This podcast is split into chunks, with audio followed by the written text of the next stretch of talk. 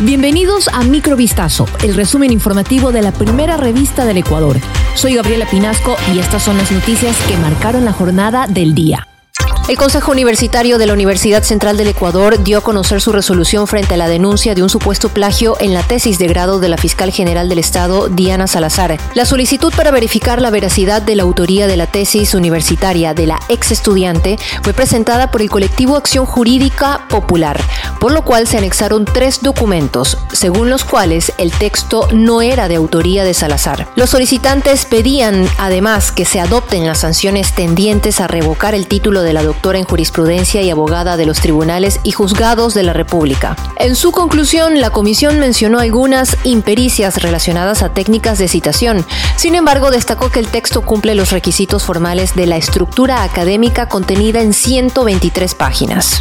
Fue revocada la orden de detención contra el juez multicompetente del Cantón Yaguachi, John Rodríguez Mindiola, quien el pasado 9 de junio aceptó una medida cautelar que ordenó la restitución de los derechos políticos del ex vicepresidente Jorge Glass. Al día siguiente de la resolución, la Fiscalía, a través de un acto urgente, requirió la boleta de detención con fines investigativos en contra del magistrado por el presunto delito de prevaricato. Su petición fue concedida de manera inmediata por la presidenta de la Corte de Justicia de Guayas, Fabiola Gallardo. No obstante, este miércoles 28 de junio Gallardo revocó la misma orden que había sido concedida por ella. En su resolución, la presidenta argumenta que la orden de detención no es una medida sancionatoria, tiene una temporalidad de 24 horas, es únicamente para investigación o con el fin de que comparezca a la audiencia de formulación de cargos. Casi una semana después de ser secuestrado en la puerta de su restaurante en el norte de Guayaquil, apareció con vida el empresario italiano Benny Colonico.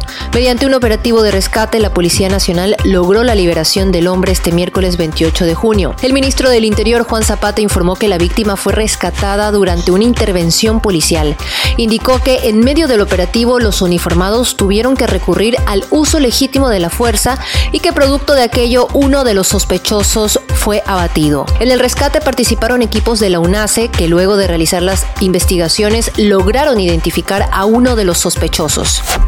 El número de presuntos delincuentes abatidos en Ecuador por la Policía Nacional ascendió a 45 desde inicios de 2023, según informó este jueves el ministro del Interior Juan Zapata. El último de ellos fue abatido durante una operación para la liberación del empresario italiano Benny Colonico que había sido secuestrado. El miércoles en Guayaquil la policía abatió a otro presunto delincuente e hirió a otro para evitar un robo. Y el martes en esa misma urbe se abatió a otra persona ante una denuncia vecinal por presencia de personas en la zona. Con casi medio centenar de personas abatidas en cerca de seis meses, la cifra contrasta con los seis que se registraron en todo el 2022, según datos difundidos por la Policía Nacional.